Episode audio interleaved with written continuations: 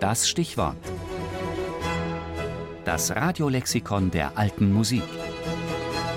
Jeden Sonntag im Tafelkonfekt. Leipzig, europäische Musikmetropole.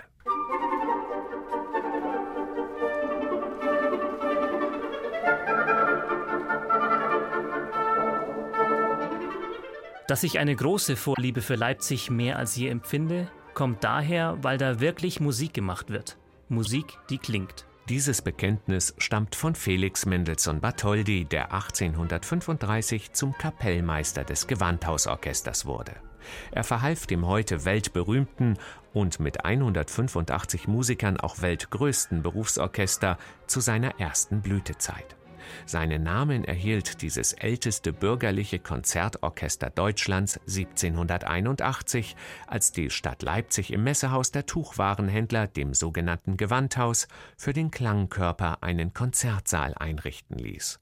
Bis heute spielen die Gewandhausmusiker auch im 1693 gegründeten Opernhaus der Stadt, dem nach Venedig und Hamburg dritten bürgerlichen Musiktheater Europas, wo unter anderem Opern von Karl Maria von Weber Albert Lorzing und Robert Schumann uraufgeführt wurden. Letzterer war Jurastudent in Leipzig und lernte hier seine große Liebe, die Pianistin Clara Wieck, kennen. Doch schon vor dem 1743 gegründeten Gewandhausorchester gab es ein öffentliches Konzertwesen in der Stadt. 1657 existierte ein Collegium Musicum unter der Leitung Adam Kriegers.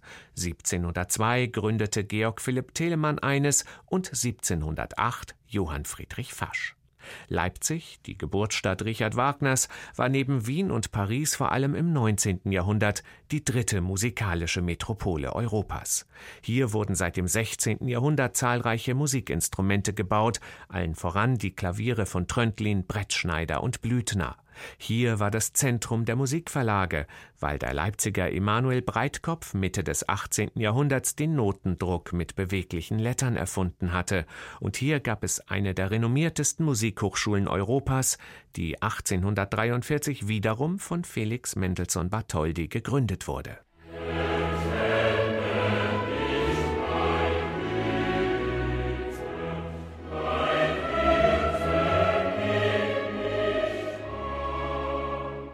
Und erneut war es Felix Mendelssohn Bartholdy, der den 90 Jahre nach seinem Tod fast völlig vergessenen Johann Sebastian Bach wiederentdeckte und unter großem Triumph wieder aufführte. Er leitete die Renaissance des vielleicht bedeutendsten Komponisten der Musikgeschichte ein, der 27 Jahre lang bis zu seinem Tod 1750 als Thomaskantor wirkte und hier einen Großteil seines Werkes komponiert hat. An den Aufführungen beteiligt war natürlich auch der Thomaner Chor.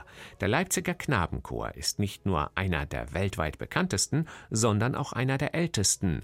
Kaiser Otto IV. gründete ihn zusammen mit der Thomasschule im Jahr 1212. Ehemalige Thomaner waren unter anderem der Komponist Karl Philipp Emanuel Bach, der Dirigent Christoph von Dochnagny und die Prinzen. Keiner,